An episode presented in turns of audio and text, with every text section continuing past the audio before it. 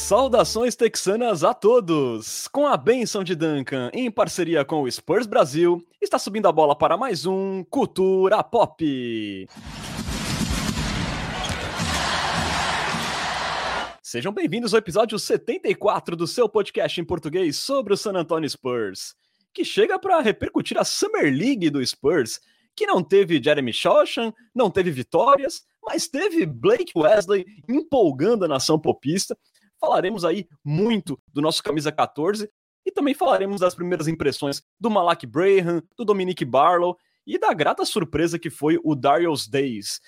Também vamos aí comentar da agência livre do Spurs, repercutindo aí algumas chegadas discretas, também os dilemas com Jacob Portal e a situação do elenco para a próxima temporada.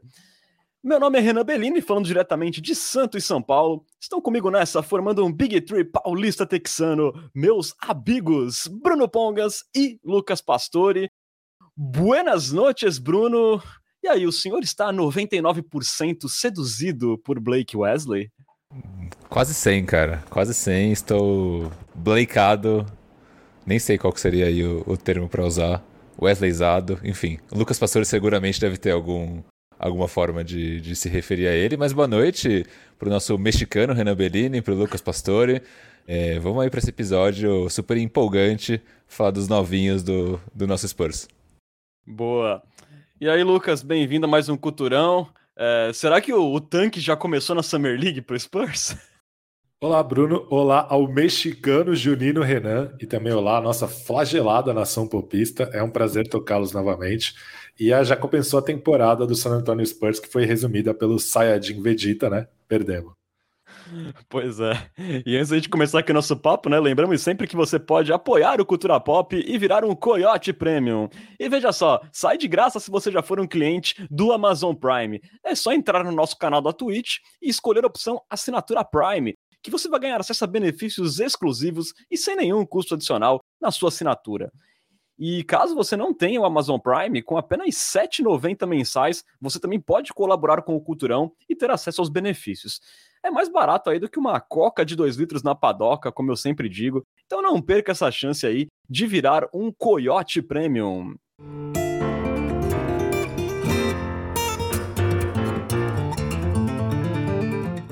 Abrimos aí o nosso papo falando de Summer League, lá de Las Vegas, né? Que é a única que o Spurs está disputando nessa temporada. É, o Spurs fez quatro partidas e perdeu as quatro. Ali para Cleveland Cavaliers, Golden State Warriors, Houston Rockets e Atlanta Hawks.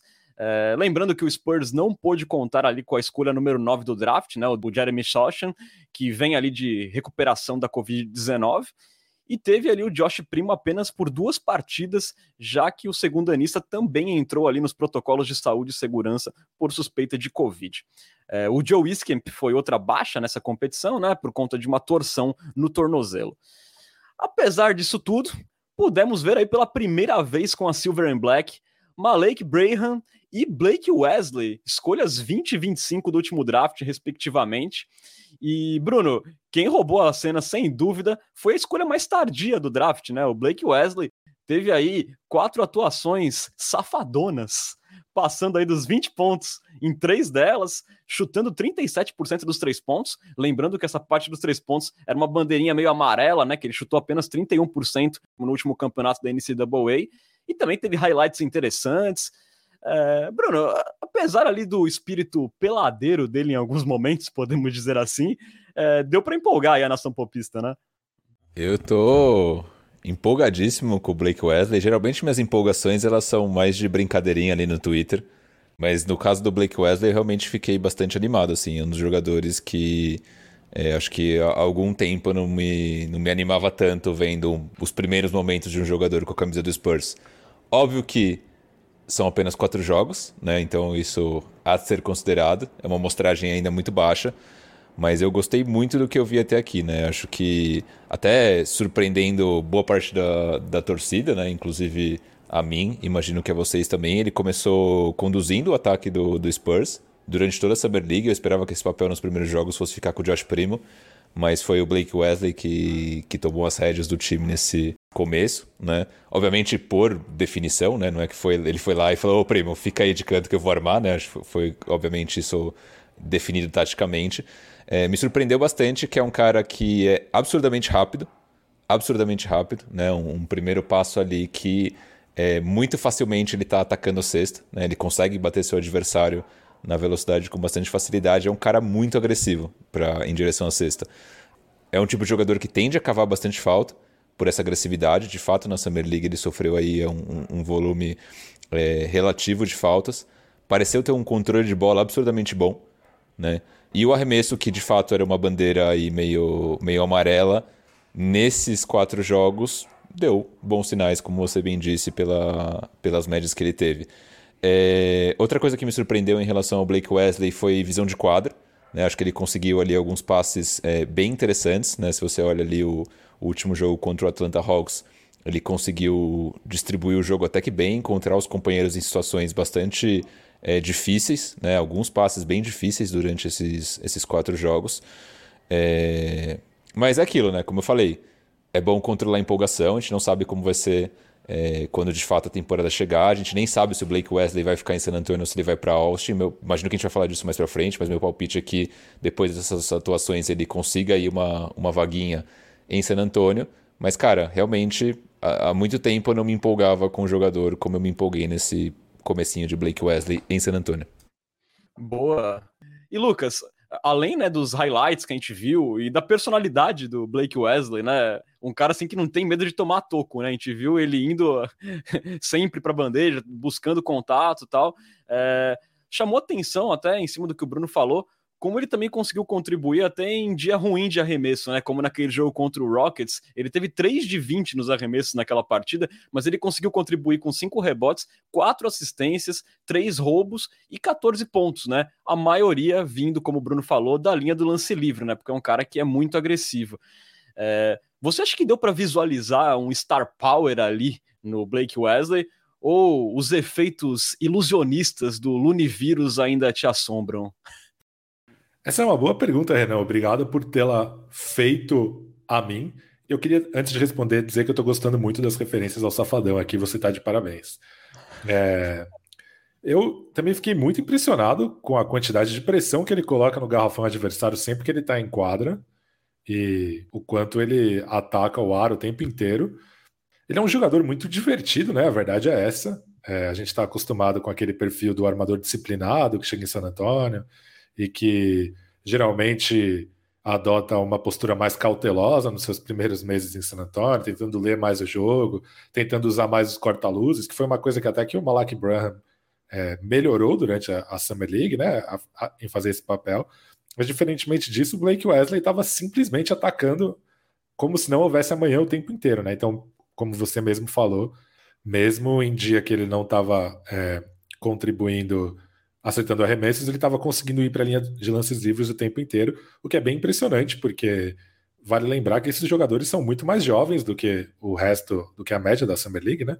Ali a Summer League tem jogadores até de 25, 26 anos brigando por contratos profissionais, como é o Bruno Caboclo, por exemplo, brasileiro. Então, isso torna a façanha ainda mais impressionante. Jogadores que acabaram de fazer a primeira temporada no, no basquete universitário, e a Summer League já é outro ritmo, é, outra velocidade, outro nível de atleticismo. Então foi bem impressionante. Sobre essa questão do Star Power, essa é uma pergunta difícil, porque é, se você parar para pensar, assim, quantos jogadores que hoje são, são a primeira opção ofensiva de um time e que tem esse papel de ser o cara que ataca o ar o tempo inteiro, é, é um assassino, um pontuador assassino, mas que não é exatamente um armador, não é exatamente um cara que cria tanto assim para seus companheiros. É, eu acho que o Wesley também melhorou durante a Summer League, talvez até por encontrar um pouco mais de de entrosamento com os companheiros, de se acostumar um pouco mais ao ritmo de jogo. Principalmente no drive and kick, né? Que é aquele quando ele ataca a cesta, atrai a marcação e acha um, um arremessador livre ou alguém cortando em direção à cesta. Mas ele não é o cara que sai de um corta-luz e acha aquele passe impressionante, aquele passe que resolve um ataque. Então, para ele ser uma estrela, nesse papel que ele tem hoje na, na Summer League, ele precisa ser um, não sei, um Donovan Mitchell, um cara que é um assassino desse nível, é, sem que ele desenvolva também essa questão da armação, né? É, senão ele está fadado a papéis um pouco menores, como por exemplo o próprio Jazz tem o Jordan Clarkson, como foi o Lou Williams por muito tempo, o Jamal Crawford, o que já tá bom pra caramba para uma, uma escolha dessa altura que o Spurs encontrou esse jogador. Mas se ele vai ser uma estrela, eu acho que ele precisa adicionar mais coisas ao jogo dele, principalmente como condutor de bola. Ele precisa ser um organizador de jogo. Embora ele tenha mostrado alguns flashes como passador, ele foi um cara que sempre procurou atacar é, o garrafão como primeira, primeira opção, às vezes até não esperando o corta-luz chegar até ele, já atacando no mano a mano e tal. Então, é, o teto dele eu acho que vai depender do que mais ele consegue adicionar ao jogo dele, além desse ataque ao, ao garrafão, porque isso já é uma coisa que, por exemplo, o Keldon Johnson já faz muito bem, mas que para por aí, né? A gente sempre fala aqui que o Keldon Johnson é o, é o, o cavaquinho de uma nota só.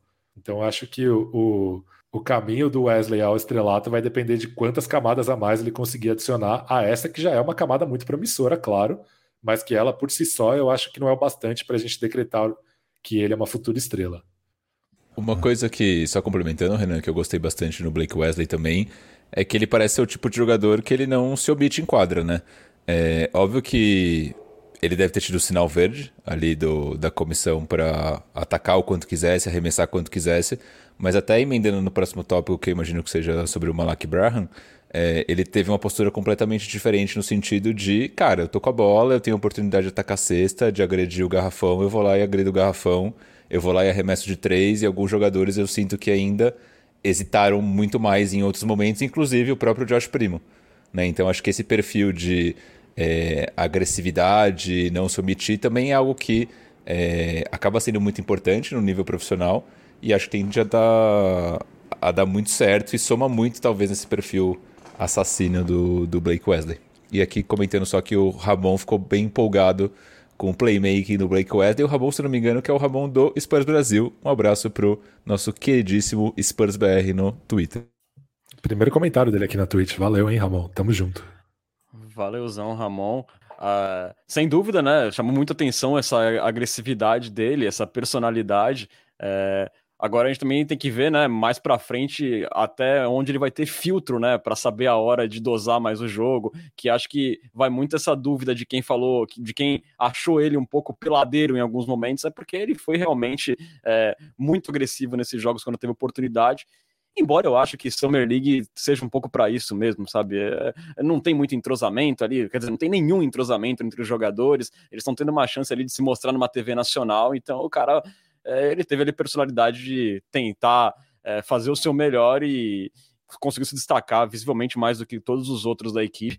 É, e quando eu falo de Star Power, Lucas e Bruno, por exemplo, no Big Board do John Hollinger, o Blake Wesley era o 11 na lista dele, né? Então o John Hollinger via esse potencial aí no Blake Wesley. É, que ele demonstrou aí, pelo menos nesses primeiros jogos aí. Quem sabe o Spurs tenha conseguido um steal aí, lembrando que o Blake Wesley saiu na 25ª posição do draft. Falando então agora do Malak Braham, né, que ao contrário do Blake Wesley, ele teve umas atuações mais discretas, teve ali 13.5 pontos de média, 40% nos arremessos de quadra e apenas 33% nos tiros de três pontos, que é um dos seus pontos fortes, né, foi um dos seus pontos fortes no college. E o melhor jogo do Braham foi ali contra o Rockets, quando ele conseguiu anotar 20 pontos. É, Lucas, como o Bruno mesmo falou, né, o Braham pareceu um pouco mais travado, especialmente nos primeiros jogos. Inclusive, ele só chegou a arremessar seis vezes apenas contra o Golden State Warriors. É, é óbvio né, que o recorte é muito minúsculo é, e que ele melhorou nesses últimos dois jogos da Summer League. Mas você acha aí que essa primeira impressão é, entre esses dois combo guards que o Spurs pegou pode colocar aí o Braham atrás do Wesley na corrida aí por um lugar no time principal? É, de fato, a, a Summer League do, do Braham até aqui não foi tão impressionante como a do Wesley, obviamente. É, curiosamente, né, quando o, Wesley teve aquele jogo que ele deu uma amassadinha no aro contra o, o Rockets, o Mitch Johnson, né, que tá, tá a cargo da equipe na Summer League, ele falou que, pô, é, sem o Josh Primo é difícil, né, para um, um novato que tá chegando agora é, assumir o cargo de comandar o ataque e tal. E com o Braham eu acho que foi ao contrário. Eu acho que o, ele achou mais o espaço dele em quadra, sem o primo, comandando alguns corta-luzes, fazendo isso com paciência. E contra o Rockets, né? Foi uma, é, uma versão dele que não apareceu no resto da Summer League, que foi uma versão super confiante, né? Procurando ali ó, as zonas de meia distância que ele gosta para arremessar, atacando até adversários de costas para cesta, né? Fazendo ali movimentos post moves, algo meio ultrapassado na NBA, mas que eu acho muito bonito. É... E, e nesse jogo especificamente ele estava navegando bem entre corta-luzes e tal. Então, é, então tem isso também, né? São três jogadores muito jovens disputando espaço, não no sentido de brigando, mas disputando espaço mesmo de na quadra, assim, né? A gente ainda não sabe exatamente quais serão os papéis desses três jogadores da NBA futuramente, então é, é tudo muito fluido. É, cada posse exige que eles se adaptem uns aos outros, busquem ali um espaço e tal. Então é tudo muito complexo, mas de fato a Summer League dele não foi tão impressionante, embora eu acho que, que ele talvez é, tenha mostrado flashes em mais coisas que o Wesley mostrou, embora o Wesley tenha sido muito mais consistente em uma dessas coisas, que é, é o ataque ao, ao, garrafão e a pontuação, do que o Brian, obviamente, foi. Então, eu já vejo que já tem torcedores do Spurs decretando que o Brian é um flop, um bust, e eu achei um pouco exagerado. É, eu, eu consigo conseguir ver é, na Summer League os motivos que levaram o Spurs a apostar nesse cara, é, a quantidade de coisas que ele pode vir a oferecer futuramente. É, ele me parece ser um cara bastante versátil, que pode jogar com ou sem a bola. Precisa melhorar o, o tiro de longa distância, obviamente, ele depende muito da meia distância. Mas é um cara que me pareceu inteligente jogando, é, embora é um cara que, ao contrário do Wesley, pareceu ficar um pouco tímido, um pouco inseguro em alguns momentos, pareceu jogar sem confiança em alguns momentos, arremessando pouco. Mas no jogo em que ele se mostrou um pouco mais confiante, foi um jogo muito bom, muito bacana, com, com muitos elementos ali, como eu falei, usando corta-luzes, atacando adversários de costas para cesta. Então, acho assim, foi uma Summer League não tão impressionante quanto a do Wesley, mas também não precisamos exagerar, né? Também não foi uma Summer League péssima, foi uma Summer League que começou ruim e que terminou sólida, na minha opinião. Sim, sim, tô, tô, tô, de acordo. E também, né, a gente pode considerar que dos caras em quadra, talvez o primo tivesse mais, mas dos novos, dos recém-chegados, ele era o cara com mais pressão, já que o Socha não tava em quadra, né? Era quem tinha mais expectativa, e de repente o Wesley, que era um jogador que a gente nem tinha essa expectativa tão grande, de repente, foi lá e fez uma Summer League assim incrível. É... Bruno, quais foram seus pensamentos aí sobre o Braham nessa, nesses quatro jogos que você carinhosamente chama no Twitter de Malak Piranha? Parece, pareceu no começo até um cara é, mais cru, né? Mas depois ele se comportou em quadra, como Pesca aí ressaltou, navegando bem em corta-luzes, fazendo coisas é, diferentes na quadra. É, você acha que o, o, nervosismo pode ter pesado mesmo? Ou você acha que ele sai atrás aí do Wesley nessa corrida por um lugar no time principal em San Antônio? É, primeiro que Malak Piranha é um crédito de Lucas Pastore, tá? Só aí dando crédito à fonte da, do apelidinho. É, não acho que eles concorrem necessariamente, porque eu vejo que no nível profissional eles vão ter funções bem diferentes, né? Enquanto talvez o Blake Wesley vá se desenvolver para um caminho de, de armação barra é, combo guard, eu imagino, eu, eu consigo ver o Malak Braham mais como um ala que vai ser mais um chutador do que qualquer outra coisa. Embora até o Ramon comente aqui que no college ele foi muito bom operando o pick and roll. É, mas eu entendo que no nível profissional talvez o Braham tenha mais esse lado chutador explorado. Mas enfim, estamos falando com base em apenas quatro jogos que assistimos, né? É, dito isso, eu acho que a saída do Josh Primo ela fez muito bem para esse desabrochar do, do jogo do Malak Braham, porque no, nos jogos o que estava acontecendo? O Spurs tinha sempre dois dos três principais jogadores em quadra, né? Com a saída do. com, com a ausência do Sohan, é, o Spurs sempre tinha ou Josh Primo Malak Braham, ou Blake Wesley Braham, ou Blake Wesley Primo. E com a saída do Primo, sempre ficou um ou outro na quadra. Né? Então, uma hora tinha Blake Wesley, quando o Blake Wesley saía, tinha o Braham em quadra. E quando estava só o Braham em quadra, é, ele era ali o principal jogador, o protagonista do time, e a partir desse, desse momento da saída do Josh Primo, ele começou a chamar um pouco mais a responsabilidade nesses momentos. E foi aí que eu senti é, que o jogo dele desabrochou um pouco mais, né? Ele se sentiu um pouco mais confiante, tentou um pouco mais. Óbvio que ele errou bastante, é, mas eu também não esperava um aproveitamento super alto nesse, nesses primeiros jogos, né? A Summer League, no final do dia, ela é uma grande pelada, né? Você tem ali 10, 12 jogadores brigando por um espaço é, na NBA é natural que os aproveitamentos não sejam é, um, um, grande absurdo.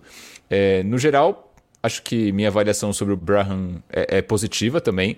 Não discordo um pouco do Pesca de que talvez ele tenha mostrado aí mais ferramentas do que o, do que o Wesley. Eu acho que não, embora eu acho que sim, ele tenha mostrado um certo potencial. E também acho compreensível o fato do Spurs ter é, acho que está um pouco claro os motivos pelos quais o Spurs acabou selecionando ele. No geral, assim, é, daria uma nota 6,5 para a participação do Braham na Summer League. Renan? Diga, Lucas Pastore. Eu esqueci de responder sua pergunta se o, se o Wesley está na frente do, do Braham na corrida. Eu acho que não há corrida nesse momento. Acho que os dois vão começar a temporada na G-League e vão ficar lá por, por algum tempinho.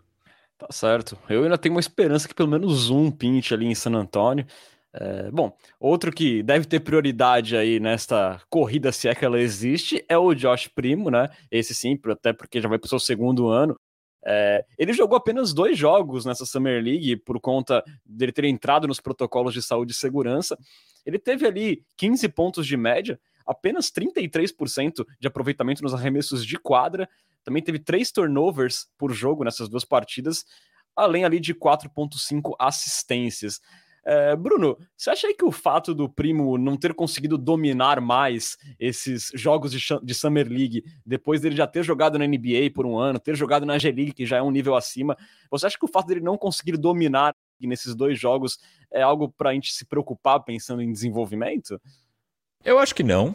É, a percepção que eu tive, pelo menos, foi que o Primo entrou na, na Summer League com o freio de mão meio puxado. Assim, sabe? Ah, eu sou melhor que esses caras aqui e quando eu quiser eu vou dominar esse jogo. Tanto que no, no, no primeiro jogo do San Antonio ele teve um destaque bastante grande no, no último período. Embora o Spurs tenha saído com, com uma derrota, mas ele de fato é, conseguiu ali se sobressair. É, eu confesso que, assim, independente de freio de mão puxado ou não, é, eu tenho a hipótese de que sim, mas pode ser que ele tenha jogado normal e não tenha ido absurdamente bem. Eu esperava mais do Josh Primo. Né? Primeiro que eu esperava ele vindo como armador, isso não aconteceu, ele atuou ali mais como um 2 do que como um, um, de fato organizando o jogo. É, acho que, que nos momentos onde ele precisou chamar o protagonismo, isso acabou acontecendo, é, mas acho que ele teve uma participação tímida no geral. Ainda vejo o Primo com bastante dificuldade é, em termos de bater seus adversários na, na velocidade, né? coisa que a gente vê, por exemplo, é, no Blake Wesley, que ele faz isso com bastante naturalidade, né? aquele primeiro passo explosivo e ataque a sexto. O primo, ele ainda tem, eu sinto que ele tem um pouco de dificuldade nesse sentido. Ele é um cara mais alto também, mas também ele é mais lento e eu sinto que ele tem um pouco mais de, é, de dificuldade em, em, bater seus adversários no drible, né? na velocidade. Então, assim. Foram dois jogos só, né? Acho que é também uma amostragem muito baixa para a gente fazer qualquer tipo de análise, mas eu concordo que o Primo larga na frente de qualquer um é, por um espaço no time, né? Não, inclusive, não me surpreenderia se a gente visse Josh Primo como titular na próxima temporada, embora eu ache, embora eu ache que isso vai acabar ficando com o Trey Jones. É, Lucas, não sei se eu vou te perguntar se você esperava mais do Primo, porque pelo menos eu ainda não sei muito o que esperar do primo, né? Porque a gente é, ainda é um exercício de imaginação a gente pensar o que o primo pode ser, mas por ser assim, a segunda Summer League dele, por ele ter jogado já várias partidas na NBA, jogado na G-League, que é um nível acima, você acha que ele podia ter apresentado um pouco mais nesses primeiros jogos? Eu acho que sim.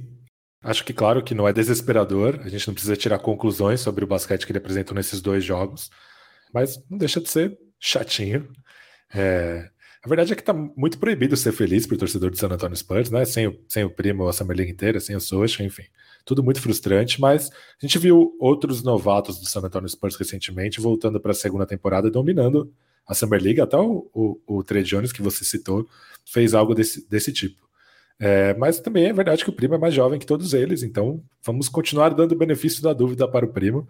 É, eu, eu, já venho falando faz algum tempo, eu sei que o Renan está comigo nessa que eu ainda não estou convencido da escolha do, do primo no draft, na posição em que ele foi escolhido, mas também não estou convencido de que não, não foi uma boa. Eu ainda estou dando benefício da dúvida, então vamos seguindo, seguir dando fé no nosso moleque Wright. tô exatamente nessa, tô igual o Pastore nessa, quanto ao primão.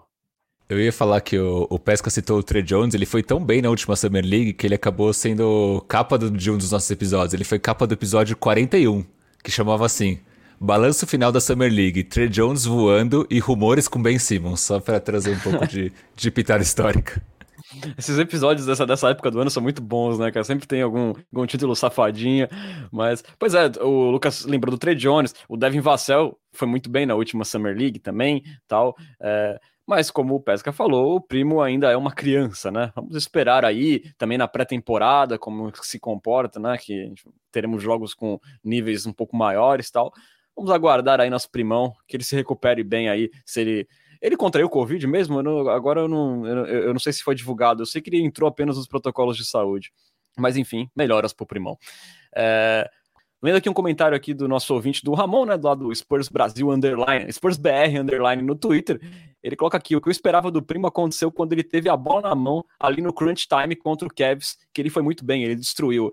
É, acho que deram uma segurada nele. Aí então o Ramon meio que concordando com o Pongas que ele pode aí ter é, ido com o freio de mão puxado um pouco na segunda partida. Enquanto Marcelo Hipólito, aqui sempre muito ponderado, crava: primo foi um erro. Se... Só perdemos o ódio da imbecilidade porque trouxeram o Forbes. Marcelo Hipólito sempre nos contemplando aí com mensagens carinhosas e, e gentis. Mas falando agora então de outros nomes aí que a gente ficou de olho nessa Summer League de Las Vegas, né? Que foram ali no front court. É, um deles foi o pivô, o ala pivô Dominic Barlow, né? Undraft do Overtime Elite da G-League, que teve ali 7,5 pontos e 6 rebotes de média em 20 minutos por jogo. E durante a Summer League, inclusive, o Spurs deu para o Dominic Barlow a primeira vaga de contrato two-way para a próxima temporada, né? Então o Barlow vai fazer parte do elenco aí de alguma forma. Porém, a grande surpresa positiva mesmo da Summer League do Spurs foi o ala Darius Days, né, um sênior de LSU que também não foi draftado. Ele atuou por três partidas e teve médias de double-double, né, aí com 13,7 pontos, 10 rebotes, além de 37,5% dos três pontos né, nos arremessos. É, ali no melhor jogo do Days, que foi contra o Warriors, ele teve 17 pontos, 12 rebotes, dois roubos. É... Bruno, tá aí um cara que basicamente ninguém esperava alguma coisa e aproveitou muito bem essa chance que teve na Summer League, o Days. Você acha aí que ele merecia pelo menos uma vaguinha de two-way? Acho que sim, acho que invariavelmente isso deve acontecer. Demonstrou ali bastante potencial, principalmente como stretch four, né? Um cara que ele é forte, pesado, mas ao mesmo tempo consegue espaçar quadra. Não é muito alto, se não me engano, ele é um 6'7, é um, é um, é um senior da Universidade de LSU, né? Jogou ali os quatro anos no college. É, me pareceu um jogador sólido, daquele tipo de undrafted que, que tem um potencial de virar no nível profissional. Mas assim, como eu falei em todos os comentários, ainda são só quatro jogos, é muito difícil de falar. Eu gostei bastante dele, eu gostei do outro pivô do time também, que acho que se não me engano era o Josh Carlton, alguma coisa Carlton. É, achei os dois bem interessantes, mas eu acho que esse two-way deve ir pro, pro Day, sim. É, até porque se a gente for pensar né, no outro two-way que a gente tinha na última temporada, que era o Devontae Kaycock, né? O Days pareceu bem mais interessante e empolgou bem mais do que o Kaycock, né? Pelo menos a mim, né? É... E você, Lucas, gostou aí das primeiras impressões do Darius Days? Achou interessante o Barlow, embora, como disse aqui também o Ramon, ajudando a gente aqui no Culturão, que ele disse que o Barlow foi meio sabotado pelo Spurs porque ele teve que jogar na 5 por toda a Summer League. Você gostou da participação desses dois jogadores e acha que o Days merece aí uma vaguinha de two-way? Cara, primeiramente gostaria de dizer que eu gostei muito do apelido dado pelo Marcelo Hipólito, o Dário Dias. Já tô torcendo pro Darius Days ficar no elenco só pra gente poder chamá-lo de Dário Dias. Isso, isso me lembra o ex-jogador do Knicks e ex-scout do Spurs, Landry Fields, também conhecido como Leandro Campos. Mas enfim. É, cara, gostei do Days. É, é um jogador. É, é, uma tendência, né? Que seniors cheguem na Summer League mais prontos. É, é aquele típico coadjuvante da NBA moderna, né? Um ala alto, grande, com poder de arremesso. Curiosamente, foi bem contra o Warriors, que é o, o, o time da grande inspiração dele. Ele é, é, um cara que diz que se inspira no Draymond Green e no Carmelo Anthony, por mais dicotômico que isso soe. É, mas eu gostaria de dizer que eu gostei muito, muito, muito mesmo do Barlow. Fiquei muito feliz com o desempenho dele. É, naquele jogo contra o Warriors, eu vi que o desempenho do James Wiseman ganhou manchetes ao redor do mundo. Mas eu achei que o Barlow jogando improvisado, sendo um jogador que não, não tem nem experiência no basquete colegial, e, e foi para uma roubada desse tamanho, ele fez ali o que dava, né? Até eu vi, acho que foi o próprio John Holliger que comentou que o Spurs deu o contrato para ele depois da, da, quantidade de cotoveladas que ele tomou do Wiseman. É, é um cara que parece disposto a fazer o que precisa dele em quadra. É, também mostrou alguma versatilidade, mostrou muito um trabalho de pés muito promissor, eu achei. é, uma velocidade lateral e tal, se, se desloca pela quadra com muita, muita fluidez. Eu gostei bastante mesmo, teria ficado empolgado mesmo se o Spurs tivesse usado, por exemplo, a segunda escolha, a escolha de segunda rodada, né? Não a segunda escolha, a escolha de segunda rodada que acabou sendo negociada para Memphis. Se ele tivesse sido um jogador da segunda rodada, eu teria ficado empolgado do mesmo jeito. É, acho que é esse tipo de, de jogador que o Spurs tem que ir atrás, assim. O Spurs por muito tempo foi uma franquia que precisou de tamanho, e é bom ver que, sei lá, parece que finalmente isso entrou na lista de, de, de coisas que o Spurs procura em jogadores. Uma coisa que me chamou a atenção no Barlow, é, não tinha opinado sobre ele, mas me chamou bastante atenção que ele, ele é bem alto, né? Tem uma envergadura grande, demonstrou ali um potencial como, como protetor de aro. Acho que em alguns momentos, é, em algumas posses, ele teve uma defesa bem, é, bem promissora. E no ataque ele também demonstrou um potencial ali de, de arremesso, pelo menos de meia distância. Né? Acho que eventualmente isso pode transcender para a linha de três. Acho que ele ainda não tem necessariamente esse arremesso, mas ele deu ali alguns arremessos da meia distância que, que caíram e que parece demonstrar ali um certo potencial. Então, como o Pesca falou, acho que é esse tipo de jogador que o San Antonio tem que ficar de olho mesmo. E, e não pode perder essas oportunidades, né? Achei que foi um, um bom negócio ali dar um contrato two-way pro, pro Barlow. É, conseguiu achar valor é, num jogador que nem foi draftado, né? Não precisou nem gastar, conseguiu negociar uma escolha de segunda rodada e pegou um cara. Aliás, os dois, né? Tanto o, o Barlow quanto o Days foram aí jogadores achados que não foram nem draftados. É, inclusive, Bruno, ele não chutou nenhuma bola de três pontos, pelo que eu vi aqui nesses jogos da Summer League, mas também é um potencial que pode ser explorado aí mais para frente, até pelo bom arremesso que ele teve de meia distância. É... Gastei. Gastou o que, Lucas Pastore? Eu gastei 3 mil esporas porque eu gostaria de ouvi-lo ofender Kawhi Leonard, se possível. É, né?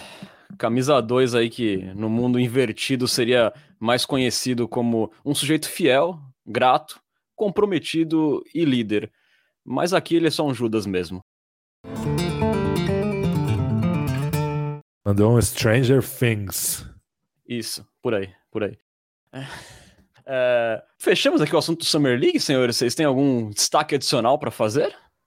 É, vocês assistiram todos os jogos? Eu achei curioso que o, o, o Malak Braham estava muito, muito ansioso para dar uma, uma enterrada posterizando alguém. Ele tentou isso três vezes e ele errou as três. Não sei se vocês viram os jogos, mas eu achei isso bem, bem curioso.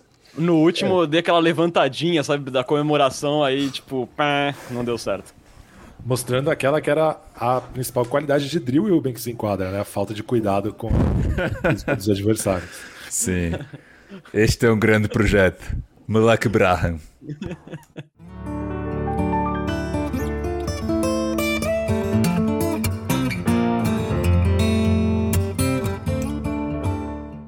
Bom, senhores, falando aqui sobre algumas movimentações do Spurs na agência livre, né, que foram discretas, mas merecem aí uma passadinha é, pela gente.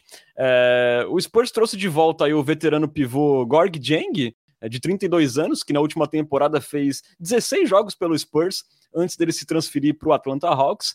E a outra adição foi ali o jovem ala pivô Isaiah Robb, de 24 anos, 2 e 3 de altura, que fez os seus três anos de NBA pelo Oklahoma City Thunder Lembrando aí que o, que o Isaiah Robb foi escolha 45 no draft de 2019. E na última temporada ele jogou 45 jogos ali no tancado Oklahoma City Thunder, sendo titular em 28 dos 45. E ele fechou a temporada ali com médias de 10 pontos, 4.8 rebotes, 0.8 roubos e 0.8 tocos por partida. É, o que chamou aí atenção positivamente na temporada do Rob, né, na última temporada, foi o aproveitamento dele de três pontos. Ele chutou 44%, com duas tentativas em média por partida. E já o aproveitamento de field goal, né, nos arremessos de quadra, foi de 51%. Uh, é, Lucas, enquanto o Dieng aí parece chegar mais para ser aquela mera presença veterana no vestiário, pelo menos a impressão que eu tenho, essa aposta aí no Isaiah Robb, que ganha menos de 2 milhões, né, um contrato bem barato, até que desperta aí a nossa curiosidade, pelo menos, né? Você achou válido? Achei. É, o Dieng, fiquei surpreso com a escolha dele de voltar para San Antonio, né? Porque quando ele veio para San Antonio, ele aparentemente teve propostas de times que tinham condições melhores de brigar por títulos. Falou que a decisão dele era para ter mais tempo de quadra, ele acabou atrás do Wilbanks. Mesmo assim, resolveu voltar, meio masoquista. Mas de fato, com certeza foi isso. É, tem um texto do, no, Atlet, no Athletic bem grande de 2020, de quando o Dieng saiu do Minnesota Timberwolves, sobre todo esse todo esse papel extra-quadra dele. Ele é um cara que fala seis idiomas, um cara que passou no vestibular seis meses depois de aprender a falar inglês. É, coisas muito impressionantes e todo esse papel de mentor, de, de ser uma pessoa vocal nos treinos. E recentemente, não lembro se foi no último episódio ou no penúltimo, perguntaram pra gente quem a gente achava que seria o líder do Spurs nos vestiários e a gente não tinha a menor ideia, não tinha um candidato. Então, acho que não, não faz mal é, adicionar um jogador para fazer um pouco esse papel. Já o, o, o Rob é uma oportunidade interessante mesmo. Claro que fica aquela pulguinha atrás da orelha, né? Porque outra franquia que está numa posição um pouco parecida com a nossa ou dispensou, mas também é uma franquia que deve ter escolhido 53 jogadores no último draft e precisa de espaço no elenco, talvez esteja é, querendo flexibilidade, vagas no elenco para mais movimentações. E, e, tem uma questão, porém, um, é um pouco preocupante, que é que o Rob ele tem um histórico de facite plantar, né? E essa é uma lesão bem complicada, um, ainda mais para um cara jovem.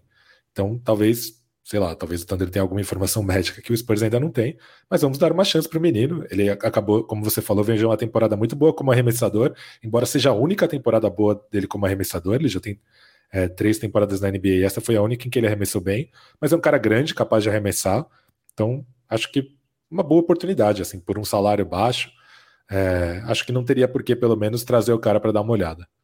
Pois é, Lucas. E você falou em, facete plantar, né? Pelo menos acho que ele veio o lugar certo para o tratamento, né? Porque o Spurs tem uma habilidade já, uma experiência em tratar facete plantar por causa do Derek White, né? Então ele vai estar tá aí com a equipe médica preparada para ajudá-lo nessa questão.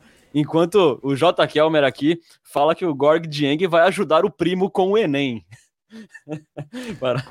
Você falou de facete plantar, o Tim Duncan também teve bastante problema com facete plantar. Inclusive, uma das piores temporadas aí do Duncan com a camisa do Spurs foi quando ele tava com, com facete plantar. E acho que o Parker também teve facete plantar durante um, um período em San Antonio. Enfim. Então, San Antonio é a capital mundial da facete plantar, então ele está no lugar certo. Certo. e, e aí, Bruno, o que, que você achou aí desse movimento pelo Isaiah Robb? Você acha que ele pode, de repente, cavar um espacinho na rotação aí? Cara, eu acho que ele entra na escola Romeu, que Romeu, já diria Lucas Pastore, Langford, de vai que dá certo, né? Vamos trazer um jogador jovem aqui.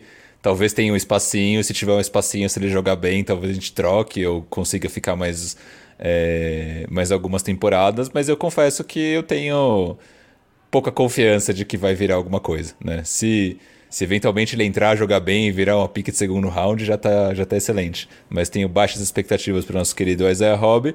Sobre o Dieng, nem, nem sei o que falar, cara. Como, como que é a moça lá do Prefiro Não Opinar? Não é a Regina Duarte, não, né? A ah, Glória, Glória Pires. Pires. Não, não sei opinar. Não sei opinar sobre o Dieng.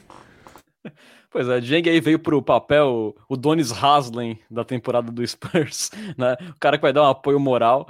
E se alguém machucar, né? A gente tem que lembrar que a gente tem ali o Zach Collins no elenco, de repente ele é, brinca um pouquinho, mas a tendência é que ele seja mais um cara pro vestiário mesmo.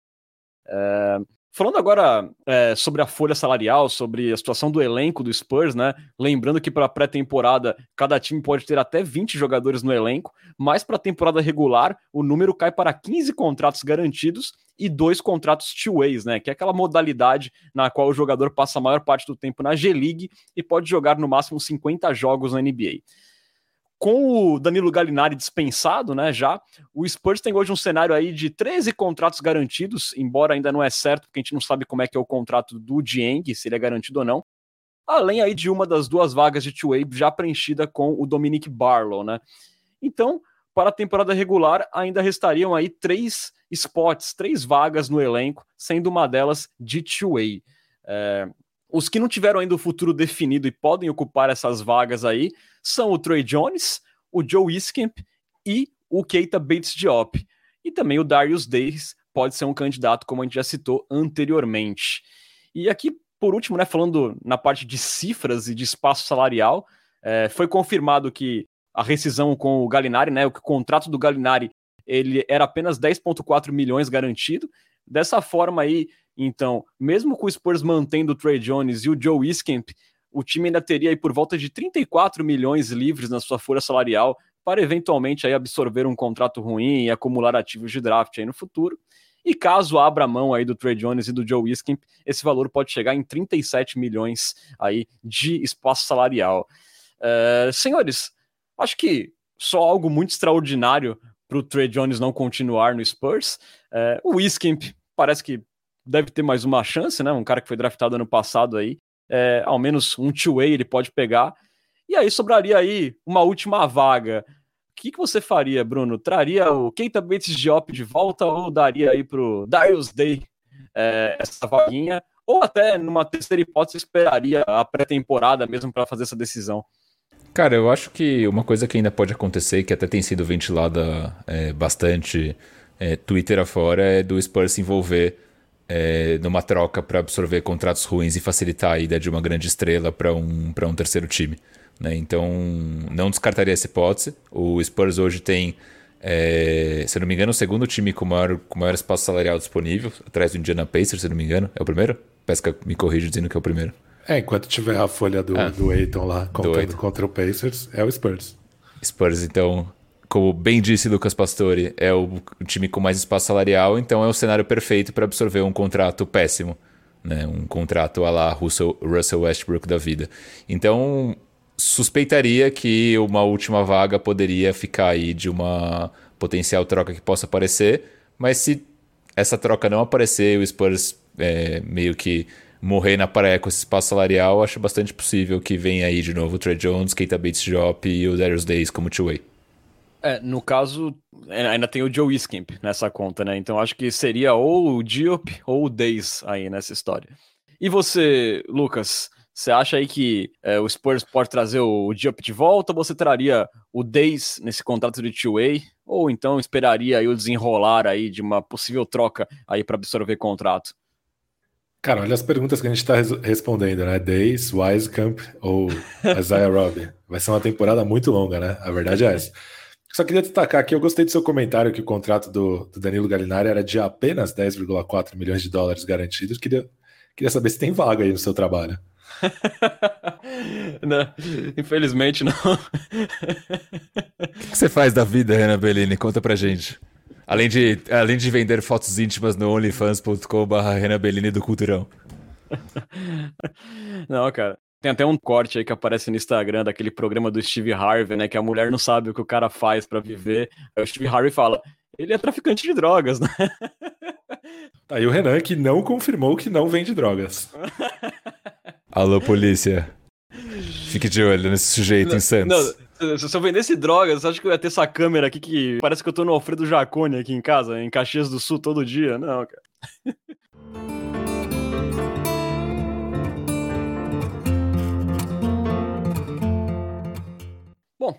passando esse momento groselha aqui, passamos aí para um report que saiu na última semana do portal Heavy Sports sobre o futuro de Jacob Portal, que pode ser aí mais incerto do que parecia. É, a reportagem lá ouviu alguns executivos de outros times da liga que teriam sondado a situação do pivô com o Spurs, e o senso entre esses executivos é que o Spurs não está disposto a mover o Porto assim a qualquer custo, apesar aí do contrato expirante e do modo rebuild total ativado na franquia. Dentre os motivos aí apontados por esses executivos que falaram ao Heavy Sports, estaria o fato do Spurs não querer começar do zero totalmente acreditando aí que o Portal, por ser ali uma peça sólida e facilitadora, poderia ajudar no desenvolvimento dos garotos aí no time. É, Lucas, você acha que é plausível o Spurs pensar aí numa manutenção é, do Portal a médio prazo? Ou isso aí tá com mais cara do front office querendo fazer, querendo se fazer de difícil aí para vender o jogador pelo melhor preço possível? Eu acho que a linha de raciocínio faz sentido você tentar manter um, a sua cultura o mais intacta possível, um, um desenvolvimento, um ambiente de desenvolvimento mais propício para os jovens. Então acho que essa linha de raciocínio faz sentido, mas a possibilidade de perder um jogador tão útil num contrato tão bom quanto o Potter de graça ao fim da temporada, ela me assusta bastante. Então eu acho que o Spurs tem sim que estar explorando possibilidade, possibilidades de troca agora ou na trade deadline.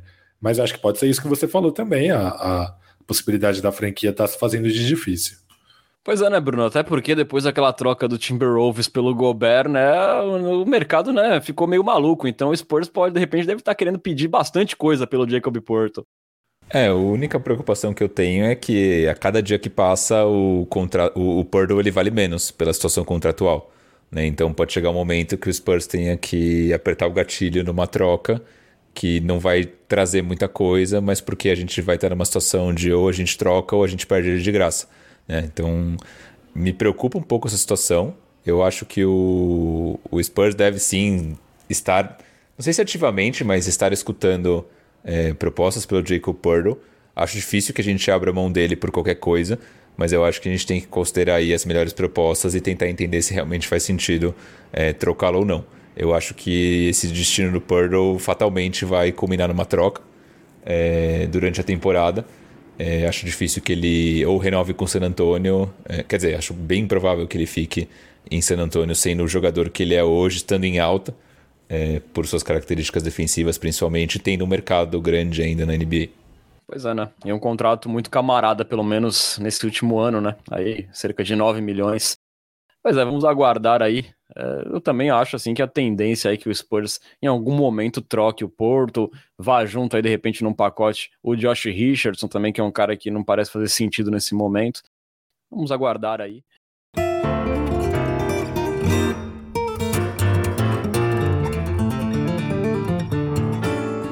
Bom, agora gravando aqui um pequeno adendo pra galera que nos ouve nos agregadores, né? Porque após a nossa live na Twitch, saíram duas notícias importantes na off-season do San Antonio Spurs. A principal delas é de que o nosso Keldinho Johnson recebeu uma extensão contratual de 4 anos pelo valor de 80 milhões. Então, portanto, aí 20 milhões por temporada, né? Um valor que só começa a valer na temporada 2023-2024, já que é nessa próxima temporada, né, que irá entrar, ele ainda estará no último ano do seu contrato de calouro, né? Uma renovação aí que veio antes do que muita gente imaginava, mas que já evita aí qualquer risco de assédio ao Keldinho na próxima off-season, onde ele poderia ser agente livre restrito, né, e receber ali ofertas de outras equipes. Na próxima edição do Culturão, iremos discutir aí mais sobre esses valores e também como o Spurs enxerga o Keldinho como um pilar dessa reconstrução. Então fiquem ligados aí no próximo Culturão. Já outra notícia um pouco menos importante, mas ainda assim vale o destaque, até pelo que nós discutimos aqui anteriormente, é de que Darius Days, né, o nosso Dario Dias, acabou assinando com o Miami Heat um contrato two-way e realmente ele não estará mais com o Spurs após a Summer League de Las Vegas, né? Ele que fez uma grande competição lá em Nevada, era um forte candidato a assumir essa vaga pelo Spurs, mas vai acabar indo mesmo para o Miami Heat. Eu, Renan Bellini, particularmente estou hashtag chateado, mas vida que segue, e semana que vem a gente discute tudo isso e muito mais. Fique agora aí, galera, com a nossa Coyote Talk.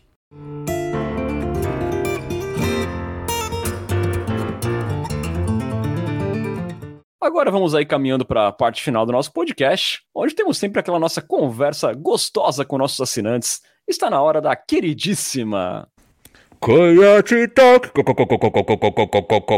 Coyote Talk. Começando aqui com o nosso querido Adriano Wustro. Ele fala assim: se iludindo ou se desiludindo a partir dessa Summer League, qual seria para os senhores um cenário realista para o nosso novo projeto Wesley? Estaria mais para um Jordan Clarkson que defende ou um Corey Joseph mais competente? E aí? começou bem, começou bem. O que defende, não fiquei muito confiante com o que defende, não. Mas, enfim. É, eu também, também, assim, de defesa não vi muita coisa, mas, cara, eu acho, assim, que dá pra gente esperar que seja mais do que um Jordan Clarkson, né, cara? Meu, se, sei lá, há pouco mais de um ano eu achava que o Looney Walker podia ser melhor do que o Jordan Clarkson, eu não vou desacreditar no menino aí que, que fez um ótimo, uma ótima Summer League, um primeiro passo muito rápido, batendo o seu marcador no mano a mano eu acho assim que, até também pelo que o Bruno falou na análise dele sobre os flashes como passador tal, eu acho que, que a gente pode sonhar que ele vai ser mais do que um sexto homem, do que um Jordan Clarkson. Você já se curou do Lone Vírus, Renan? Ou ainda tem resquícios no seu corpo? Não, completamente, completamente, ainda mais depois que ele assinou com os amarelinhos. Entendi. 100% curado, Renan Bellini. Total. É... O, Ricardo, o Ricardo Augusto, não, desculpa. O Lucas Arruda pergunta assim: Pergunta Pauta fria. Qual o ranking top 10 dos melhores jogadores de todos os tempos da bancada? Nosso Duncanzinho entra onde? Abraços. E aí? Pensaram para essa ou não? Cara, eu tenho um primeiro tier para mim, que é Jordan, LeBron e Karim. E eu acho que o Duncan tá ali num segundo com Magic Johnson, Bill Russell e Larry Bird. Então, tá aí em algum lugar no top 7. Tim Duncan. É, eu confesso que eu não, não consegui preparar nada, Bruno, mas eu acho que o time tá assim no, no, no top 10, assim, cara. A carreira dele diz por, por si só, né? Um jogador espetacular e pelo menos a gente que acompanhou né, boa parte dessa história, né? E, assistindo o Spurs esses anos todos, é, a gente sabe do monstro da lenda que foi o Tim Duncan. Eu acho que ele tem sim um lugar ali no, no top 10. Inclusive, eu acho que ele tem uma carreira maior do que do Kobe Bryant, inclusive que é muito mais lembrado é, pela mídia e, e quando a gente fala isso provoca um, um, caos né, nas redes sociais quando a gente fala isso, mas a realidade é que o Duncan merece sim, ele tá no top 10. É, o Duncan entra no meu top 10 também, com, com um pouco de clubismo talvez entre no top 5. É, meu top 10 que engloba aí Jordan, LeBron, Magic, é, Karim, Duncan, Bill Russell, Larry Bird, Shaq, Will Chamberlain e aí bastante discutível na 10 o Kobe. Poderia ser Hakim, poderia ser talvez até o próprio Stephen Curry, opinião polêmica, mas enfim. Eu também acho que pode ser o Curry. Aí, pela forma como ele conseguiu revolucionar o jogo, é uma coisa pra gente se pensar. Justo. Kevin Durant não, porque é um paneleiro. Isso. só, é. só, foi, só, só, foi campeão se juntando a panela, né? Exatamente. De passagem. Exatamente. Não gostamos, não gostamos. O Rodolfo Bueno, que é o ex-Lune BR, também outro curado do Lunivírus, agora ele é Brian Wright Brasil, finalmente esse, melhorou. Esse aí pegou, sei lá, o lunivírus hemorrágico, né? Alguma coisa assim, né? Mas ele se curou. Ele pegou a primeira variante do lunivírus, quando ninguém... Ele é o paciente zero do lunivírus. Exatamente. O paciente zero do lunivírus, ele pergunta assim... Vocês mandariam os dois rookies mais humildes para Austin? Acho que aqui ele fala do Malak Braham e do Blake Wesley, né? Pelo que eu entendi. Ah, cara, eu, eu colocaria um para jogo aí, tipo, entre, entre o, o Malak Braham ou o Blake Wesley e o Josh Richardson, que eu acho que vai ter espaço ali, pelo menos na segunda unidade, eu preferia colocar os moleques para jogarem. Tipo, o que, que a gente tem a perder nesse momento? na segunda unidade ainda. E aí, Pescão? Cara, eu sinceramente não tenho a menor ideia do que esperar do Primo e do Langford, que é um, são fatores para essa resposta, né? Mas acho que o Braham, principalmente, precisa de um uns 15 joguinhos ali na D-League, pelo menos, antes de, de jogar no, no, profissional. Cara, eu sinceramente, muitas vezes eu esqueço que, da existência do Romeo Langford, para falar a verdade, sabe? Porque foi um cara assim que praticamente não apareceu no ano passado. É, ele já tá, tá mais velho para jogar aí, de repente, uma Summer League e tal. Mas é um cara assim que às vezes eu, eu me pego que eu esqueço do, do Langford. E sei lá, eu estaria mais empolgado de ver esse espaço aí com os novinhos que chegaram agora. Renan que tá sempre se perguntando, né? Romeu? Que Romeu? Que Romeu? Não se, le... não se... Não se lembra. é, pergunta do Vinícius Júnior, que não é o Vini Júnior do Real Madrid, mas ele fala assim: o que a gente pode fazer para ter uma temporada não muito ruim esse ano?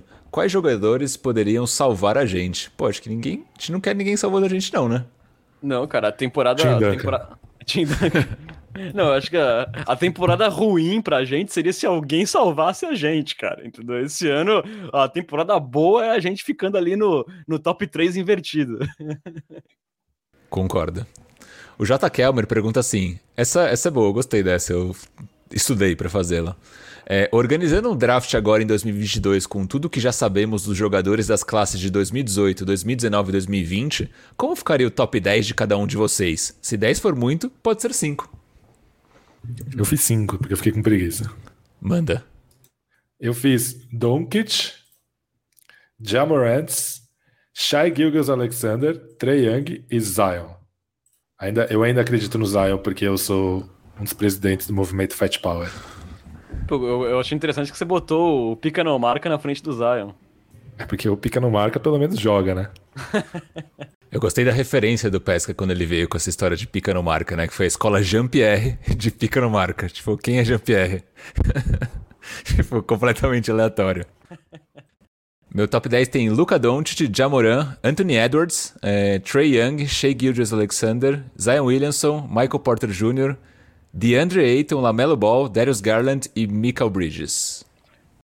Keldinho não entrou aí? Não, cara. Não, não, não, não, não, houve, não houve espaço para o nosso faltou, querido. Para o nosso querido, nosso querido boi bandido de San Antônio, que é Desonra, Johnson. desonra. É, pergunta do João Lort, nosso lortaço da massa. Diga aí. Pera aí, boi bandido é muito bom, cara. é, boi bandido. Ele vai sair comemorando sexta, chutando a, a bandeirinha do, do escanteio. O Joe Lort, lortaço da massa, ele fala assim: aquele ano sabático, se o Spurs for para full rebuild, vai acontecer mesmo ou só foi falado na hora da raiva? Ele faz referência aqui, acho que algum de nós deve ter falado que se o Spurs fosse para full rebuild, a gente ia é, tirar o ano sabático e não ter podcast. Deve ter sido o Lucas Pastore na sua ranzinza da rodada. Sim, sim, é, ele... sempre, foi mais, sempre foi mais contra o rebuild. E ele comenta assim: a única coisa boa de San Antônio atualmente é o podcast de vocês. Obrigado, Lortaço. E aí, é lenda ou é verdade, Lucas Pastore? Eu tenho vontade de tirar umas férias aí nesse ano. mas, mas, vou continuar aí por respeito aos ouvintes. E a, a única coisa, a, a, na verdade, a melhor coisa do Spurs nesses, nesses últimos anos tem sido o uniforme, né? Os uniformes. Exato, mas... a gente não falou, né? O uniforme belíssimo em referência lá aos tempos de George Gervin, né? Do Iceman. Sim. Eu até coloquei isso no Twitter, para mim uma tática ali do, do Spurs para amenizar os momentos de crise e iludir a gente com belos uniformes. Ô Bruno, é, ano sabático não, né? Mas que é tentador o botão lá do jogo condensado no League Pass. Às vezes vai, vai ser, essa temporada vai ser tentador, cara. Se não for, tipo, só o resumo com highlights do jogo, né? Aquele de dois minutinhos, e olha lá. Isso quando o estagiário não ficou com preguiça e fez os highlights em 1 minuto e 20 do jogo. É porque também às vezes não tem mais highlights, né? Exatamente. Indo para perguntas do Twitter, antes das perguntas aleatórias, que estão muito boas, já, já me adianto. É, o Marcelo Hipólito ele fala assim: Wesley vai ser nosso franchise player por 10 ou 15 anos? PS, não está demorando demais a troca por Richardson, Langford, McDermott, Purdle? É, vamos por partes nessa. É... faz duas semanas que abriu a agência livre, né? Calma, torcedores. Bate bola, jogo rápido. Wesley vai ser o nosso franchise player por 10 ou 15 anos, sim ou não, Renan Bellini? Não. Lucas Pastore. Óbvio que não, que não, né? Eu acho que, eu acho que sim, eu tô iludido com o Blake Wesley. Alguém, e aí, alguém tem que ser aqui, pelo amor de eu Deus. Tô, eu, eu tô Wesleyzado. É, e o PS, não tá demorando demais, Renan, pra troca do Richardson, Langford, McDermott e Purdle? O que, que você acha? Tá ruim o Brian Wright? Não, não, eu, eu, quero que essa troca aconteça, mas acabou de abrir a agência livre, calma, vai acontecer uma hora ainda. Calma aí, Marcelo Potter. E você, Pesca? Tá demorando demais pra trocar esse, essa galera? Tá demorando. Eu acho que tá demorando demais. Concordo com o Marcelo Hipólito. não, o Pesca não quer discordar do Marcelo Hipólito, cara. Tá com medo de ser Sim. atacado nas redes sociais, cara. Exatamente. Vai sofrer hate de Marcelo Hipólito nas redes sociais. O Corneta Spurs comenta assim: pergunta: na próxima temporada o Spurs consegue ser pior que Magic, Rockets, Oklahoma City Thunder, Pistons e Pacers? Cara, eu acho que Olha, consegue. Eu, eu acho, acho que, que se tentar, consegue, mas eu acho que não vai tentar.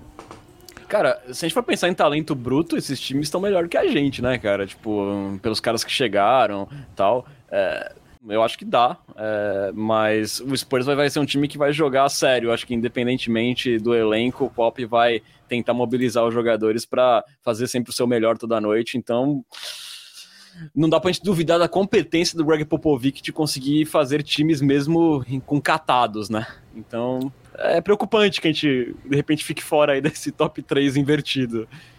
Não, mas desses todos aqui hoje, eu acho que o Spurs só seria melhor, muito marginalmente, do que o Oklahoma City do que o Pacers. Eu acho que o Pistons está melhor que o Spurs, Magic com certeza. Rockets tenho dúvidas porque o Jalen Green é o Looney Walker com grife, né? É.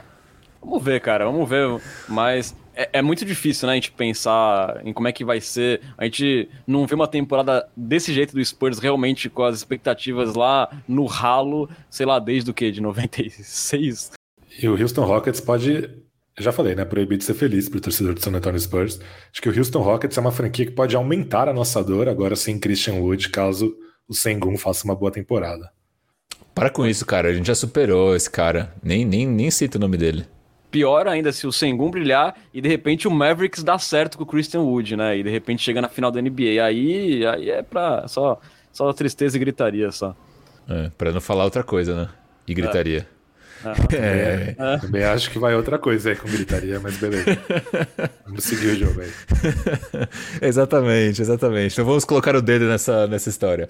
É, a Leona Garcox fala assim: só queria saber o nível de expectativa para essa temporada. É, eu não entendi muito bem o que ela falou depois, mas eu vou ler. Perguntando se já pode começar a temporada logo com esse elenco? Enfim, não sei o que ela quis dizer, mas ela, depois ela comenta: Pois eu estou iludida com o nosso Blake Wesley safadão, o verdadeiro. Tá bem clara a mensagem dela, cara. É só você prestar um pouco de atenção que dá pra entender. É? Então traduz aí, traduz aí, Ela, traduz aí. ela tá falando, ela tá perguntando o seu nível de expectativa pra temporada, ela tá falando, porque por mim já começava logo, ela está com muita expectativa, Ah, entendeu? saquei, saquei, saquei. E vocês, É, vocês estão também nesse nível ou não? É, não, eu não estou. Cara, até eu costumo ser otimista. ah, não, não. Assim, tem, tem, Bruno, aquela curiosidade de a gente ver os caras novos jogando, pra ver se de repente um vai, vai deslanchar bem já no primeiro ano e tal. Mas, poxa, depois a gente vê tanta coisa bonita na história do Spurs, a gente chegar pra uma temporada sabendo que a gente vai terminar na rabeira total é um pouco broxante, digamos assim. É, eu tenho uma tendência a, a assistir times ruins no League Pass, geralmente, né? Time de jovem e tudo mais. Então, pra mim, particularmente, assistir o Spurs vai ser bastante divertido nessa temporada. Só espero que não dure tantos anos essa draga com o nosso time, né? Não, eu também gosto de ver time ruim, mas quando não é o meu, né? É, então, esse é o ponto. Esse é o ponto. O Daniel MVP pergunta assim: ansiosos pra verem a grande evolução do talento geracional Josh Primo nessa temporada? E aí? Sim ou não? Não. Não. Ah, eu tô ansioso sim, cara. Eu quero ver o Primão. Acho que, acho que vai dar bom com o nosso Não, Primão. eu quero, eu quero ver o Privão. O, o Privão é ótimo. Eu quero, eu quero ver o Primão, cara. Eu só não tô com essa expectativa de talento geracional, só. É, tô melhorando minha resposta. Ah, não, eu também não. Eu quero ver o Sochan, estou socializado. Mas sobre essa resposta do Bruno aí, que ah, eu gosto de ver os times da molecada no League Pass e, e coisas assim, é divertido, eu também gosto, mas eu não estou convicto de que esse será o San Antonio Spurs nessa temporada. Eu acho que, pelo menos no começo da temporada, vai ser um time de veteranos medíocres. Putz. Não, pelo aí vai ser foda. Aí Não, vai... e- e- esse é o desespero total. Esse é o pior cenário que você, torcedor do, do San Antonio Spurs, pode esperar. É a gente nesse ano vendo tempo de quadra para Josh Richardson, Doug McDermott jogando 25 minutos. Aí realmente vai ser doloroso. Não, é isso. Realmente vai ser o fim. Não quero nem pensar, fiquei até triste agora. É, o Bruno Brambati pergunta assim: A pergunta que não quer calar: De qual jogador devemos comprar a regata clássica nova? E por que o Blake Wesley? Manda salve. Manda um salve aí pra ele, Renan. Um salve, meu querido. Um salve. E aí? Mano, Qual regata você vai comprar? McDermott? Pô, cara, co- é, é foda, né? Eu, eu sempre compro dos caras antigos, né? Aí a regata do ano passado eu comprei do Murray porque eu pensei, né? Vai ser o cara que vai ficar mais tempo. Tenho certeza que o Murray vai ficar por muito tempo no Spurs. Aí ele é trocado. Mas beleza, eu gosto muito do Dejounte, vou torcer pelo sucesso dele. Não tenho problema de ter uma camisa do Dejounte Murray. Agora, cara, essa daí que certamente eu vou comprar realmente é uma missão difícil, a gente escolher aí alguém. É, Cara, eu acho que vou tentar comprar do George Gervin. Compra do McDermott, então, já que de quem você compra vai embora. É, desses- não, se funcionar eu compro, cara, tá de boa. O, o preço da camisa vale a saída do McDermott, né? Só que eu ia ter, ia ter que colocar falso alto atrás. Falso alto, seria boa. Quem aqui tem camisa do Judas? Eu tenho. Eu tenho uma camiseta, não regata. E virou pijama, né, Pesca? Pijama. Ok. eu, tenho tá uma, eu tenho uma camiseta do Judas também. E, é- e ainda, e ainda é um pijama que quando eu abro a gaveta ele é o próximo, eu falo, puta que merda. Caraca, acabaram os outros, né? Preciso lavar a roupa. Felizmente eu, eu, não, eu não tive esse desprazer de comprar uma camisa desse sujeito asqueroso. Justo, justo. Quase valeu como ofensa isso. Foi uma ofensa parcial. O 777 a.k.a. Danico pergunta assim: tá permitido empolgar com o Barlow? Acho que deu uma. Acho que não ainda, né? Um pouquinho. É, tá permitido, sim. Completamente permitido. O, Pe- o Pesca não empolga com o Blake Wesley nem com o Josh Primo, mas ele empolga com o Dominic Barlow. Esse é o nosso Não, com o Wesley, eu gostei bastante do Wesley também. Do primo, não. E aí o, o Ramon, que tava aqui, não sei se ele tá aqui ainda, mas se tiver, mande um oi do Spurs BR no, no Twitter. Fala assim: Blake Wesley já é o melhor camisa 14 da história do Spurs? Não é uma pergunta, estou apenas constatando um fato. E manda um salve pra mim, por favor, sou fã de vocês. Obrigado, Ramon. Dê um salve aí pra ele também, Renan Bellini. Um salve, Ramon. Parabéns pelo seu excelente trabalho no Twitter. E aí, melhor camisa 14 depois de Gary Neal ou não? Pô, tem o Danny Green também, né? É, o Danny Green foi 14. No, no, final da passagem dele pelo Spurs. Mas na primeira ele era o, ele era o 4, não era? Na primeira? Não lembro agora. Ele assumiu a 14, que era o número dele na Carolina do Norte, quando o Gary Neal saiu. Caraca, você vê, né? Ele esperou o Gary Neal sair para ele assumir a camisa número 14. A questão é qual delas será aposentada, né? A 4 ou a 14. bom, bom ponto. Bom ponto. Mas ainda não é, não, viu, Ramon? Porque o Gary Neal fez aquela bola milagrosa contra o Memphis Grizzlies que não valeu absolutamente nada, mas eu lembro com emoção desse lance, então ele ainda é o maior 14. Exatamente. Gary Newton, se não me engano, não foi ele que meteu um game winner no jogo da Summer League que o Ginobili desenhou uma jogada? Você lembra dessa história? Não lembro se foi o Gary foi. Mas, mas pré-temporada. Pré-temporada. É, e foi, foi, eu acho que foi, não sei nem se foi em outro, outro país, se não me engano, esse jogo, que era um ginásio meio estranhão. Que, que Tal, é, talvez, talvez. Eu, eu, lembro, eu lembro do Ginobili desenhando a jogada e de alguém metendo um game winner. Eu não lembrava se era o Gary New. Grande lembrança, inclusive, hein? Foi o Gary New, foi o Gary New. É, grande Gary New. Tenho saudades do Gary New, cara. O rei dos game winners. Eu só não tenho saudade do Gary New conduzindo a bola, cara, mas arremessando eu gostava. Sim. Enfim. É um bem peladeiro o Gary New também, né? Um grande peladeiro da história do basquete. Gatilhaço, pô. Gatilhaço, eu diria Cledi Oliveira. É, duas perguntas aleatórias aí, a gente fecha, Renan Bellini, antes que você mate a gente com o tamanho da edição. O Ricardo Augusto pergunta assim: Quais são os podcasts favoritos do nosso Big Tree paulista? Podem ser podcasts de outros assuntos, não precisa ser basquete. E aí? Bom, cara, eu gosto muito do Bola Presa, né? sou fã da dupla D&D. É, como fã de tênis, eu também gosto muito do podcast Mundo do Tênis. Não vou citar o da Globo porque é muito clichê. O Mundo do Tênis é um ótimo podcast de tênis, recomendo. E você, Pesca? Eu só ouço. Eu não sou muito podcasteiro, eu só ouço Bola Presa e o Café Belgrado. Não, eu ia falar que, tipo, eu e o Pesca somos dois produtores de conteúdo de podcast que não escutam podcast muito, né? Eu também não sou de passar muitas horas ouvindo podcast, mas esses dois eu gosto bastante. Eu sou viciado em podcast, meu formato de, de conteúdo favorito, mas eu não ouço podcast de basquete. Eu escuto às vezes o podcast do Zach Lowe, é, mas os podcasts que eu escuto mais no dia a dia são Foro de Teresina e Xadrez Verbal, são podcasts de política, e o Café da Manhã também é de política, então são os três que eu geralmente mais escuto. E às vezes do Zach Lowe. E o do Culturão, que eu sempre escuto, porque eu dou risada escutando a gente. Então, é basicamente isso. Um pouco você de tem esse hábito também de, de escutar. Vocês têm esse hábito de Bom, você escuta o que você edita, né, Renan? Eu não sei, Pesca, se você reescuta os episódios. Sim, sempre reescuto logo que a gente lança. Boa. Escola Rogério Ceni de narcisismo. É... e aí, para fechar, fechar agora mesmo, J. Kelmer manda assim: aproveitando o sucesso de Pantanal. Qual seria o Big Three de novelas para vocês de todos os tempos? Escolha uma novela para ser Tim Duncan, uma para ser Mano Ginobili e uma para ser Tony Parker. Caraca, velho. Tim Duncan, Avenida Brasil, óbvio. É, Mano Ginóbili, seu talento latino, Café com aroma de mulher. E Tony Parker com seu gingado garotão, Malhação. Caraca, eu não vou conseguir contextualizar tão bem assim que nem o Pesca, né?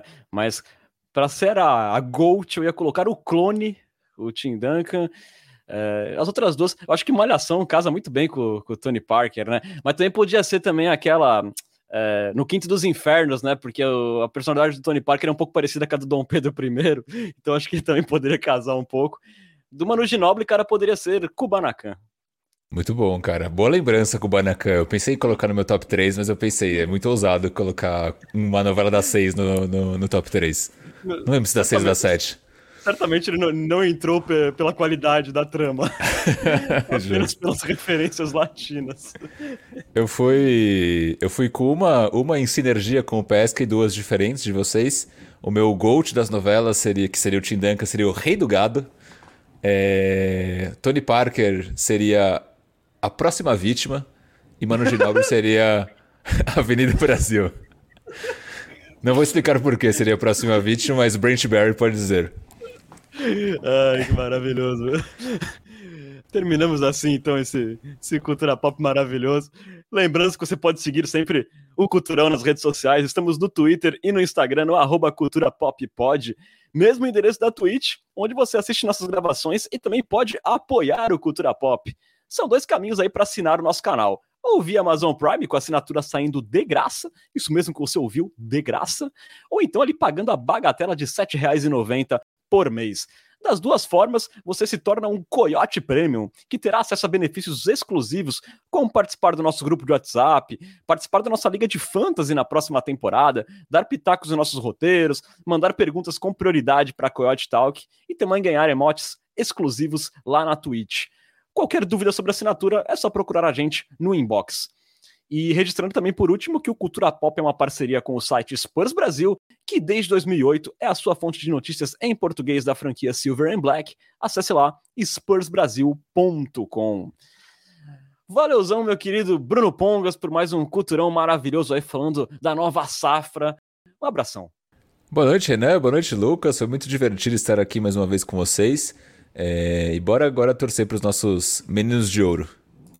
Exato, que ainda tem mais um jogo, diga-se de passagem, né? No sábado, quando você estiver ouvindo esse podcast, ou depois que você estiver ouvindo este podcast, o Spurs é, encara no sábado o Memphis Grizzlies aí na sua despedida da Summer League de Las Vegas, então teremos mais uma chance de ver os novinhos. Valeuzão, meu queridíssimo Lucas Pastore, aí com essa Summer League aí de um pouco de alegria. Obrigado você, Renan, pela mediação divina. Também queria agradecer meu amigo Bruno pelos comentários abençoados. E aí, como diria o grupo Turma do Pagode, foi um amor de verão. Perfeito. Lucas Pastore sempre muito bem nas despedidas, sempre de acordo aí com o tema. Galera, muito obrigado aí pela audiência. Vocês estiveram na companhia de Bruno Pongas, Lucas Pastore e Renan Bellini. Até a próxima. Tchau, tchau. Tchau.